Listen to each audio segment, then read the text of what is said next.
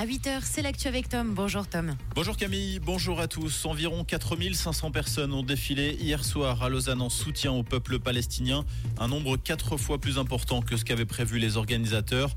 La manifestation s'est néanmoins déroulée sans problème. Les participants ont scandé leur soutien au peuple palestinien et ont appelé à la résistance. Plusieurs groupements politiques ont également demandé à la Confédération qu'elle se positionne clairement en faveur d'un arrêt immédiat du blocus sur la bande de Gaza et du processus de colonisation mais qu'elle soutienne également la création d'un État palestinien sûr et souverain. Sur place, l'aide humanitaire se débloque.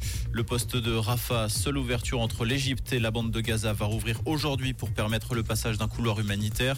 20 camions transportant des médicaments, de l'eau et de la nourriture vont pouvoir converger vers la zone de siège. Un deuxième convoi est également prévu, mais il est conditionné aux actions du Hamas. En cas de blocage, l'aide humanitaire pourrait cesser, a prévenu Joe Biden hier lors d'un entretien. À Genève, la fonction publique va faire grève une demi-journée le 14 novembre prochain. Comme dans le canton de Vaud, le cartel intersyndical du personnel de l'État et du secteur subventionné réclame une, une augmentation des salaires de 5%. Une manifestation est également prévue dans la foulée de la grève l'après-midi. Le projet de budget 2024 de l'État de Genève, qui mise sur un déficit de 256 millions de francs, ne prévoit à ce stade aucune indexation salariale pour les fonctionnaires.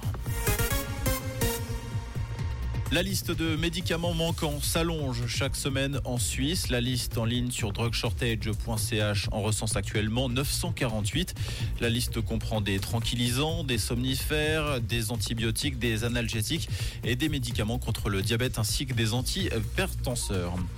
Isabelle Adjani, entre les mains de la justice française, l'actrice est accusée de fraude fiscale aggravée.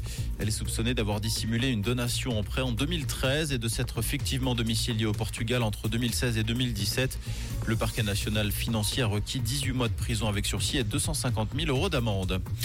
En sport et en tennis, le parcours de Stan Wawrinka s'arrête au second tour. À Stockholm, le Vaudois s'est incliné 6-4-6-1 face au Tchèque Thomas Machak.